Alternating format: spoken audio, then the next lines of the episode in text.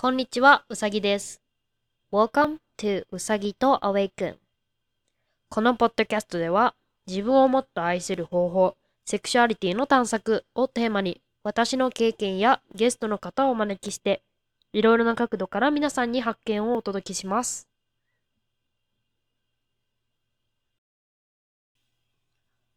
今日のテーマはですね、えーボディポジティビティとルッキズムについてです。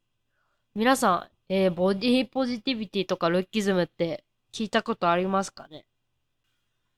ボディポジティビティっていうのは、えー自分の体、自分の見た目をありのままに受け入れる、えーっていう考え方ですね。あの、ポジティブに受け入れるっていう考え方です。で、ルッキズムっていうのは、えっ、と、なんていうかな？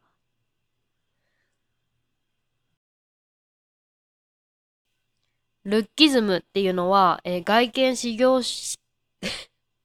ルッキズムっていうのは外見至上主義っていう風にも、に日本語で訳されたりするんですけど、あのー人の見た目で、その人の価値を決めるみたいな感じですかね。あのー人の価値、人の価値っていうのが人の見た目によって左右されるっていう考え方です。なんでこのボディポジティビティとルッキズムについて私がお話ししたいかって思ったかっていうと、すごいセルフラブっていうのをテーマにポッドキャストやってるんですけど、あのセルフラブと結びつくなっていうふうに私は思うんですね。あのー例えば、その自分の見た目っていうのが社会における美的基準から離れているがゆえに、いや、なんで自分ってこんな見た目なんだろうって、もうちょっと痩せたいなとか、もうちょっと目を大きくしたいなとか、そういう、あの、考え方が生まれてしまって、自分を、今自分、今の自分のある姿っていうのに、感謝とか、あの、あ、素敵だなっていう風に思いづらくなってしまう。そういった考え方だと思うんですよね。ルッキズム、外見至上主義とか、あの、ボディポジティビティがない状態っていうのは。だから、私は、すごい、あの、この考え方っていうのを、あの、みんながね、もうちょっと触れられて、私もまだ練習中ですけど、えっと、それを adopt して、自分をもっと愛するようになればいいかなと思って、えー今回のエピソードはね、このボディポジティビティとルッキズムについてお話しします。私がこのボディポジティビティっていうものについて考え始めたっていうのは、ちょっとバックグラウンドの影響もありまして、えー、まあなんとですね、ちょっと幸いにも私、あの3カ国に留学経験があります、3カ所に。えー中学校の頃にニュージーランドに行ったのと、高校生でカナダに行ったのと、今、大学で台湾に、え4年目です。はい。で、えーまず最初にですね、ニュージーランドに行った前、行く前、中学校の時だったんですけれど、もともと体つきが少しがっちり、がっちりというか、ムチムチしていて、すごくそれが嫌だったんですね。中学校、そのニュージーランドに行く前は、もう前髪もちゃんとキープして、で、あの、お化粧もね、まあ、中学生だったんですけど、目パッチリとしたお化粧して、肌も色白にキープして、絶対日陰から出ないぞ、みたいな、そういう、えー中学生でした。でも、やっぱりちょっとムチムチしてるのが嫌だったんですよね。で、すごいやっぱり家族とか親戚にも、その頃から痩せなさいって言われたりとか、なんでそんなムチムチなのにまだ食べるのって言われたりとかして、ちょっと傷つきながら、鏡見るために、ああ、やだって思ってたんですよね。で、そんな中、ニュージーランドに行きました。するとですね、みんな痩せてるって言うんですよね、私のこと。あの、太ってるよとか言うと、え、そんな痩せてんのに？みたいな。めっちゃ体ちっちゃいじゃんみたいな。言われて、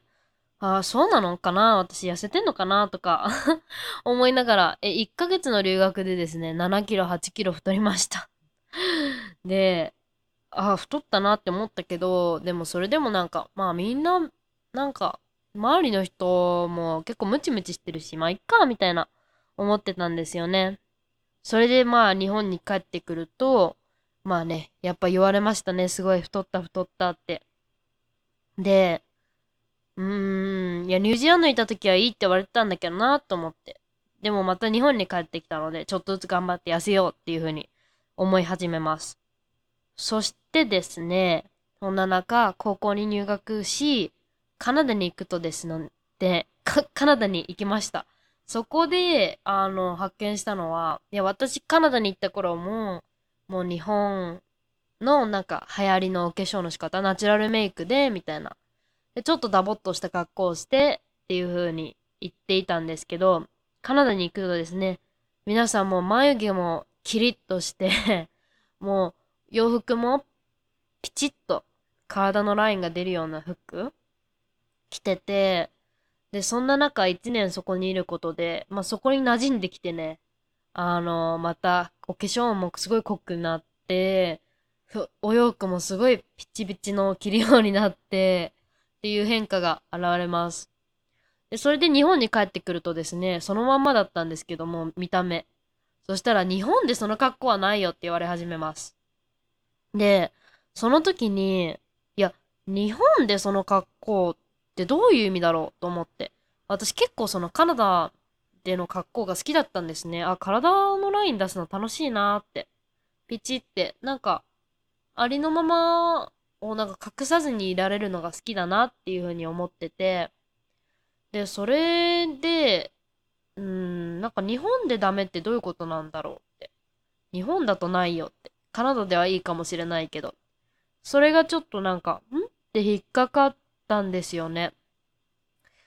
で、まあちょっとそれでもやっぱりちょっと日本にね、帰ってきてからしばらくいることで、まあちょっと日本のトレンドみたいなのを意識し始めるんですよね。なんかやっぱり、ああ、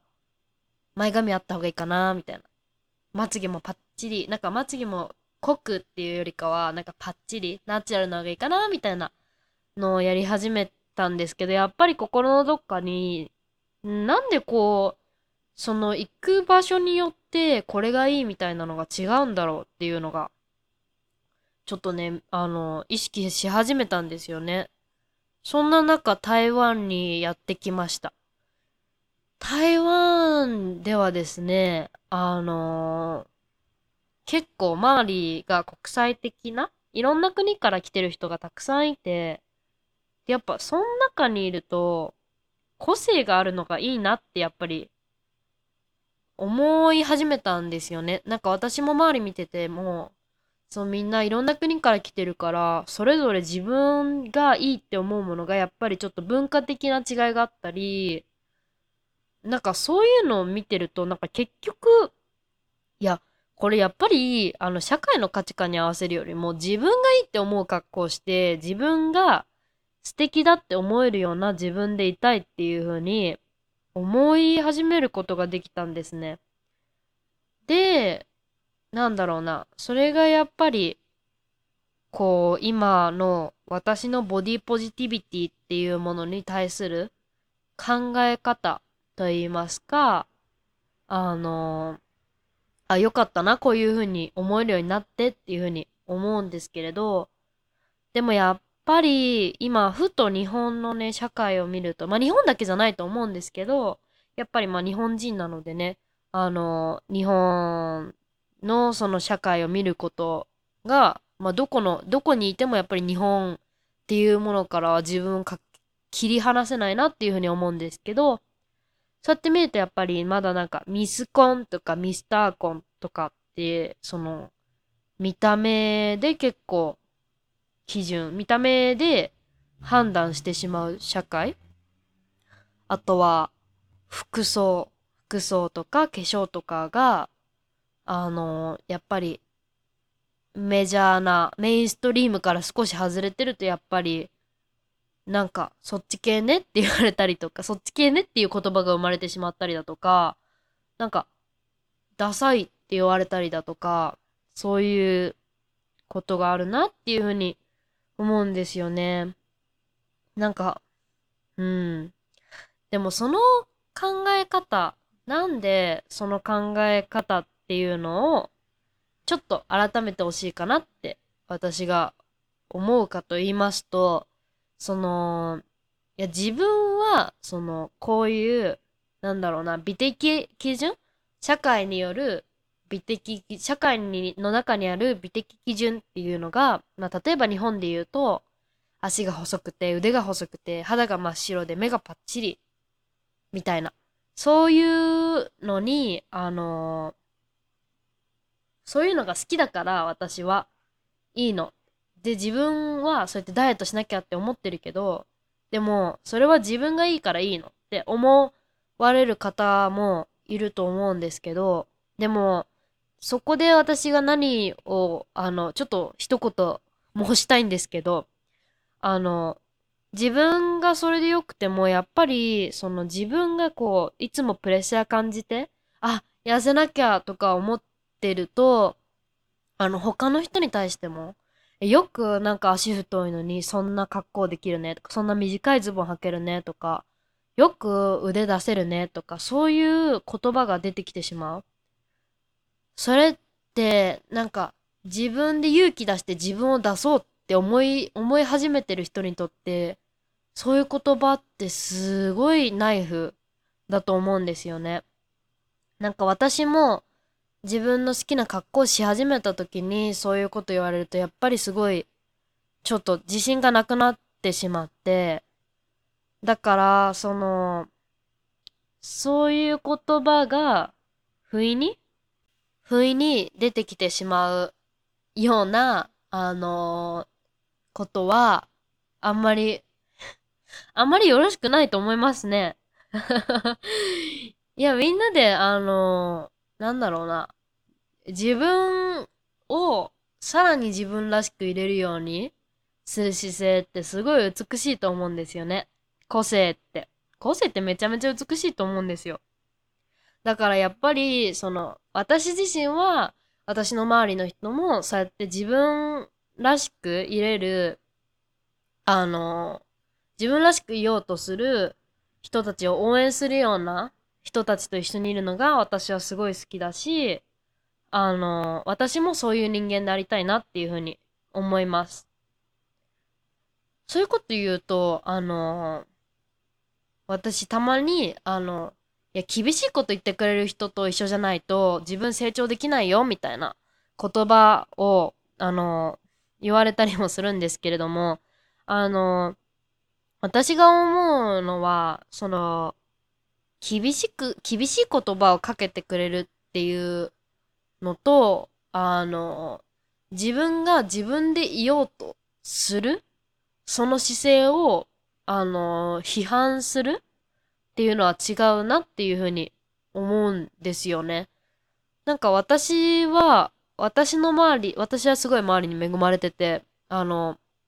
周りの人に自分が、私が頑張ろうとしてること、私が努力しようってしてることを応援してくれるし、ちょっと私のだらしないとこがあると、あの、だらしないところっていうか、あの、あんまり良くないんじゃないかな、みたいなことをしてると、やっぱり、直接言ってくるっていうか、それでいいのっていう風に、質問の形で聞いてくれるんですよね。すっごい良くないですか？なんかそういう人間周りで固めたいよね？って思うんですよね。だから、あのー、そういう人になってください な、なるといいんじゃない？って思います。はい。そうですね。で、あと、このボディポジティビティって体型だけじゃなくって、体毛もかなって思うんですよね。友人がすごい体毛について前話してて、私個人的には腕の毛と足の毛は剃らずに、プライベートゾーンと脇の毛と顔の毛剃ってます。で、なんでかっていうと、あの、剃るところは、なんか、毛があると、ちょっと、あのちょっと気分が良くないんですよね。あのそう。気分っていうのは見た目とかじゃなくて、ちょ気持ちよくないんですよ。気持ちよくない。そうそうそう。あるとね、ちょっと気になっちゃう。物理的に。だから反るようにしてるんですけど、足とか腕はね、反ってません。でも反ってないとやっぱり日本の社会だと言われがちですよね。え、反ってないの？みたいな。え、毛ボーボーじゃん？みたいな。いや、でもそういう時のですね、対処法としては、私が挙げるのは、あの、もしね、あの、聞いてくれてる方が、あの、私、体毛を反りたくないけど、結局反らないと人から言われるからちょっと難しいみたいな。そういうあなたにですね、魔法の一言です。でそういう時は、いや、今時これ流行りだからっていうこれ、これ強いと思う。いや、これ今時、今時こっちの方がいいよみたいな。なんか今時自分がいいと思ってる格好してるのが一番かっこいいからっていう、あの、感じがいいんじゃないですかねって思います。あとね、毛剃らないと気持ちいいよ。あの、触った時。柔らかいんですよね、毛が。剃ってないから。なんかしかも薄くなってくるし。もともと剃ってないと。そんな気にもならなくなってくるかもしれない、もしかしたら。っていうふうに思います。だから、うーん、自分がなりたいようになって、人様の、あのー、見た目にケチをつけないっていうのが、すごい気持ちいいんじゃないですかねって思っております。どう思いますかね？あの、また意見あれば聞かせてください。ただですね、そんな私にも、あの、ちょっとね、自分の見た目で気になるところがあるんですね。それが、あの、ちょ、胸がね、胸が大きくなりたいなって 思うんですよね。なんかおっぱい大きい人に憧れちゃうんですよね。なんか、すごい、でもその、なんか、ちょっとこのおっぱい大きくなりたいとか思ってる自分にちょっと嫌だなって、なんか自分も結局そうじゃんみたいな思うところも昔はあったんですけど、なんか、よくよく考えてみればそう思ってる自分も可愛いかなみたいな。なんか、あーってなってる自分可愛いから、まあこれはこれでいいんかなとか思いますよね。あ、でもお尻も大きくなりたいなって。だから今、頑張って筋トレしてますけど、なんかそれは自分がなりたい姿だからいいのかなって思ってる。なんか別に誰が、なんだろう、その社会的にその細いのがいいって言われてても、私はなんかカルディビーみたいな、あの、もうパツっていう体に憧れるんですよね。なんかボリューム感ある体素敵だなって自分は思うから、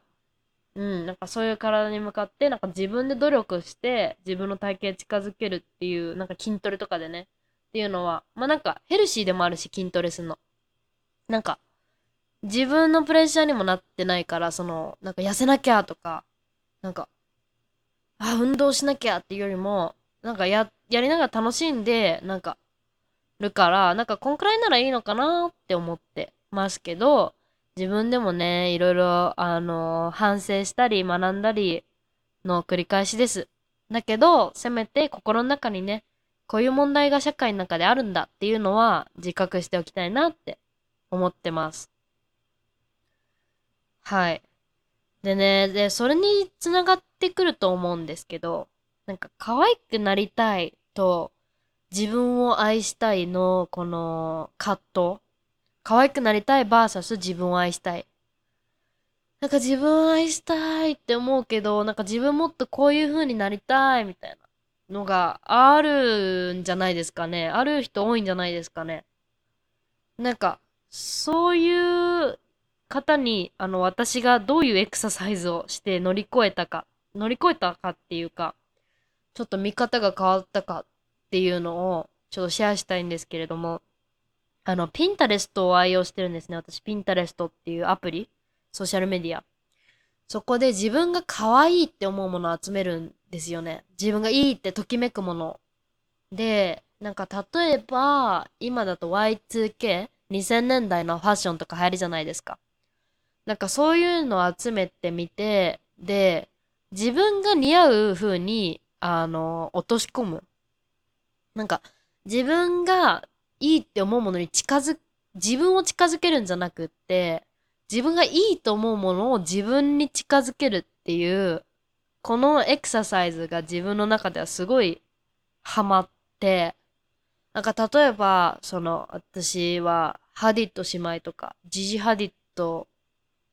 とか、ベラハディットがすっごい好きなんですけど、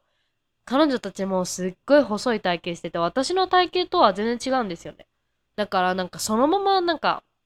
彼女たちが着てる服そのまま買って自分が着たら絶対似合わないんですよ。だけど、じゃあなんか彼女たちがこういうなんか、例えば髪型してるから真似してみるとか、なんか彼女たちがこういう風に服着てるけど、私がこういう風にこの似たような服、こういう風に着たら、なんかもっと可愛いわ。似合うわ、自分に。多分彼女たちはこういう風に着たら似合わないかもだけど、私なら似合うわ、みたいな。なんかそういうのもあると思うんですよね。なんか自分に似合うもの見つけるみたいな。なんかそれがすごい楽しいんですよね。そういうやり方やってると、なんか自分にしか自分が一番似合うものとか、自分にしか似合わないものっていうのがあって、なんか、そういうの見つけるとやっぱ自分をもっと愛せるようになるのかなっていうふうに思うんですよね。うん。だから、もし今自分の愛し方がわかんないとか、自分の見た目好きになれないみたいな人がいたら、なんかもうちょっと鏡見てみて、それをその美的基準と比べるんじゃなくて、なんか例えば、あ、私、垂れ目だから、こういう、なんか、つけまつげつけたら似合うわとか、私、なんか、